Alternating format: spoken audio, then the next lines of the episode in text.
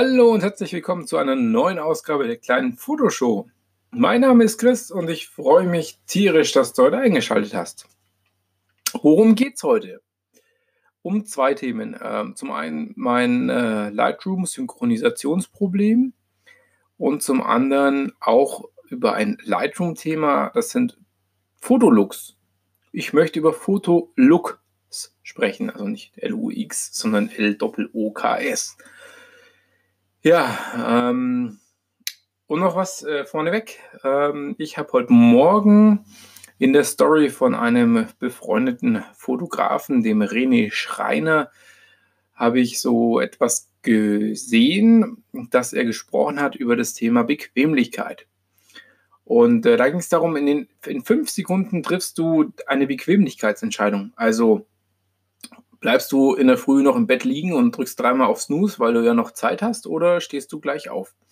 Das war so sein Beispiel. Und ähm, ja, ich bin jetzt heute ein bisschen früher von der Arbeit heimgekommen und Frau und Kinder sind nicht da. Und da dachte ich mir, Mensch, zeichne doch einen Podcast auf. Und als ich jetzt dann so reingegangen bin ins Haus und in die Küche gewatschelt bin, habe ich mir gedacht, ah, ich habe noch Hunger und ah, nimmst du was, äh, machst du was zum Essen, setz dich vor den Fernseher. Und dann ist mir der René eingefallen und ich habe mir gedacht, nee, jetzt habe ich Zeit, jetzt könnte ich doch mal einen Podcast aufnehmen und genau das tue ich jetzt.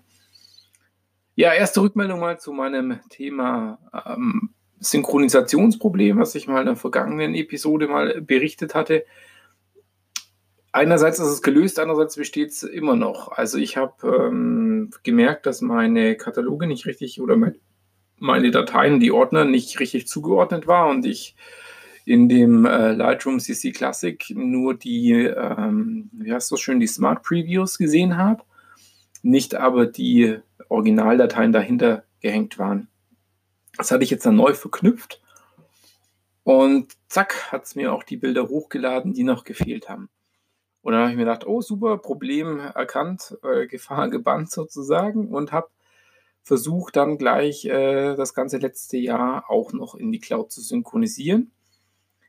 Der hat dann auch angefangen, es hat auch funktioniert und dann hat er auf einmal wieder aufgehört. Und was da jetzt wieder los ist, ich weiß es nicht. Ähm, es sind so von den 45.000 Bildern vom letzten Jahr sind 2000 hat er synchronisiert und den Rest hat er gesagt, hm, nee, will ich jetzt nicht mehr. Muss ich noch gucken, was da jetzt das Problem ist, weil durchverknüpft sind sie richtig.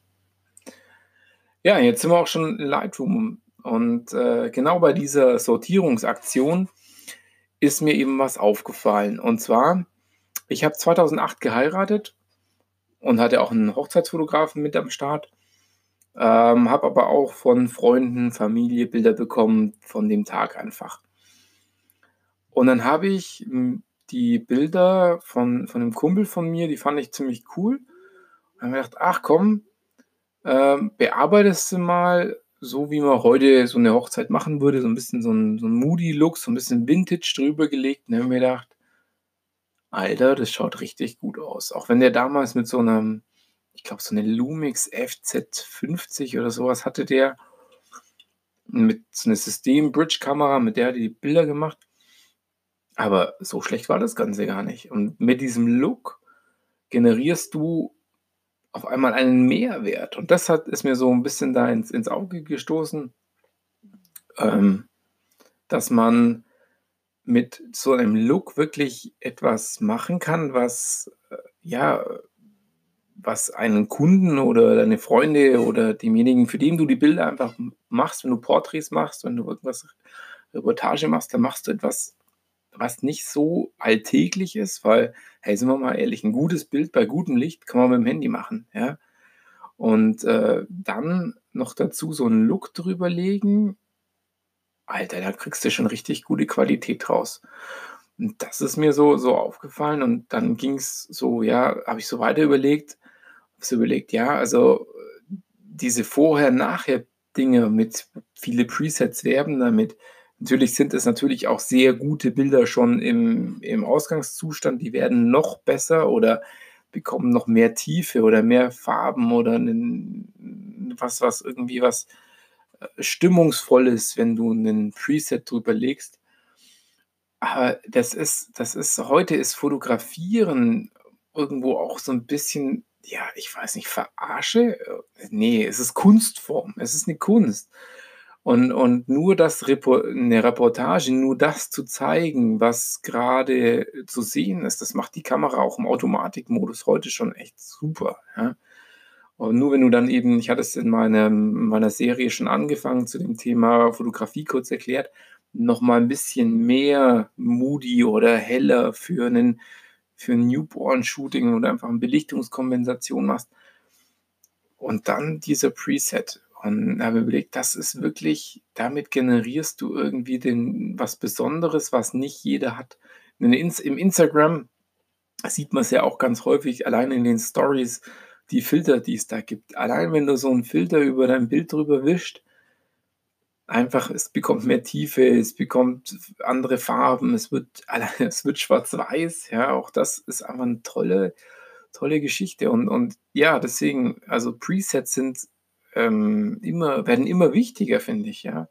Oder dann auch ein Landschaftsbild, wenn du weißt, wo musst du hinterher nochmal ein bisschen ähm, einen Kontrast anheben oder die Farben knallen lassen oder einfach dieses, dieses Bild, was du erzeugst, suggeriert irgendwie eine perfektere Welt, wie sie eigentlich da war.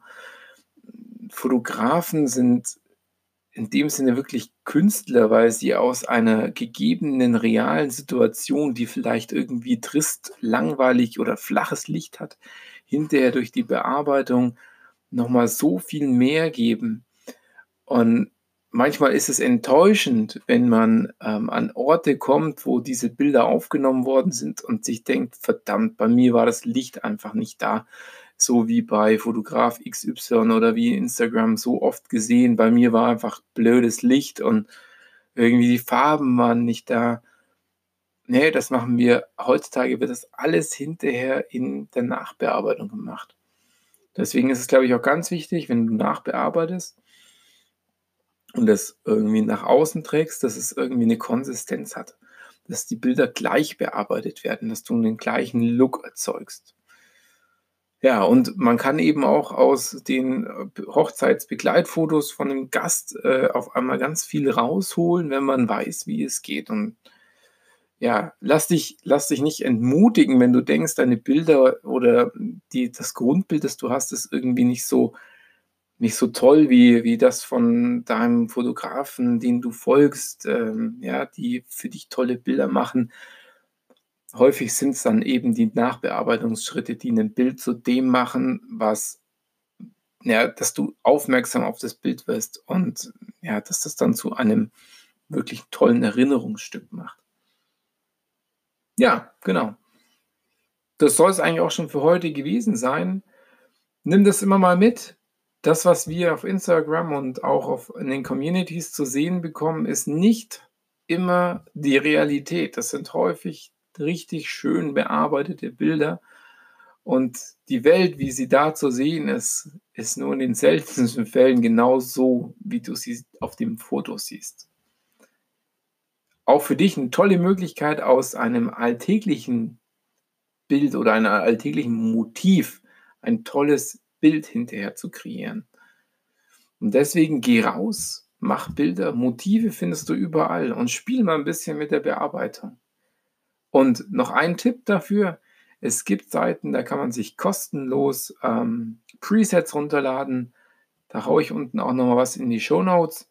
Ansonsten würde ich mich immer über gerne Feedback freuen. Ich mache den Podcast jetzt erst in dieser Regelmäßigkeit ziemlich äh, kurz und äh, über positive und negative Kritik bin ich dankbar und würde mich freuen, von dir zu hören. Am besten über Instagram. The Underline Photonerd bin ich da, beziehungsweise auch über iTunes gibt es ja die Möglichkeit, den Podcast zu bewerten, aber so weit musst du noch gar nicht gehen. Wenn du mir auf Instagram mal eine Nachricht drüber schickst, würde ich mich schon sehr drüber freuen. In dem Sinne, bis zum nächsten Mal. Viele liebe Grüße, der Chris.